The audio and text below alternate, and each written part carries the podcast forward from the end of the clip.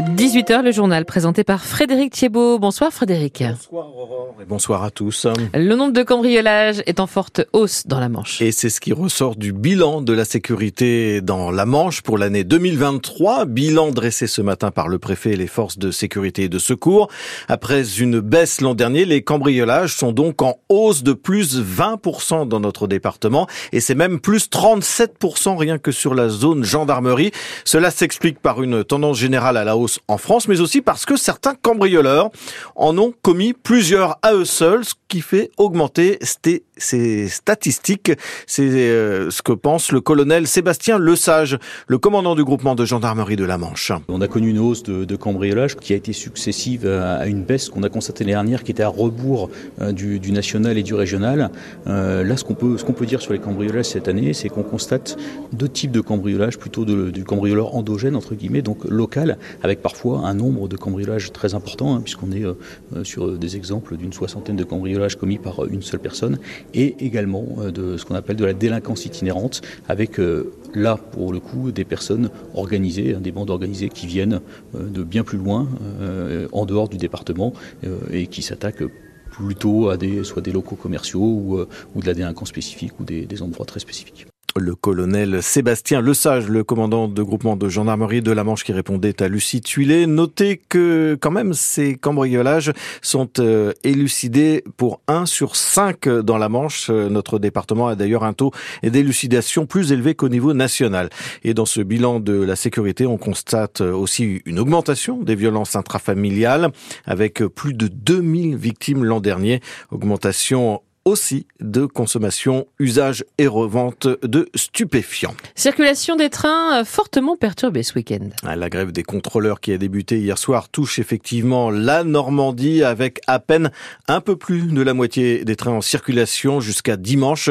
Demain, par exemple, il n'y aura que trois allers-retours sur la ligne Paris-Cherbourg. Pour dimanche, trois circulations sur cinq seront assurées sur l'ensemble des lignes du réseau des trains nomades en Normandie. À noter d'ailleurs que des arrêts supplémentaires sont prévus sur euh, certains trajets. Les trains qui circulent sont publiés sur le site de la SNCF. Et il existe désormais une alternative au train pour se rendre de Cherbourg à Rennes. Le réseau Cap Cotentin a lancé aujourd'hui son service de car entre les deux villes. Un trajet en 3 heures et seulement pour 15 euros.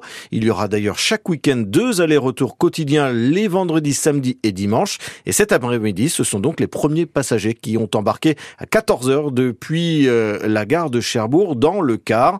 Ils étaient seulement une quinzaine, mais tous ravis de pouvoir profiter de cette nouvelle formule, à leurs yeux meilleure que toutes les autres alternatives pour rejoindre la capitale bretonne. Je fais mes études à Cherbourg. Le train euh, prend beaucoup trop de temps, le train.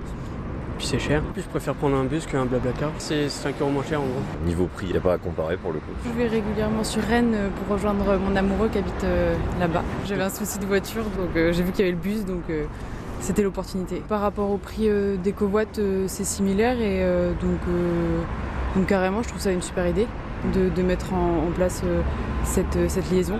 J'ai des amis qui sont sur Rennes. Donc là, je vais sur Rennes un petit peu pour le week-end et après, je reviens dimanche. C'est très long en train. Il y, a un arrêt à Lison. Et après, de Lison, on prend pour venir ici. On arrive à 22h et des des fois. Donc c'est c'est galère. Mais bon, là, ça sera mieux. Le train, c'est très cher. Du coup, je fais les car, mais là, du coup, c'est encore plus pratique parce que pour les 3-17 ans, c'est 10 euros. Donc, c'est vraiment bien. Voilà les quelques premiers passagers de cette nouvelle ligne Cherbourg-Rennes qui répondait à Benoît Martin. Et cette euh, ligne va être expérimentée pendant un an.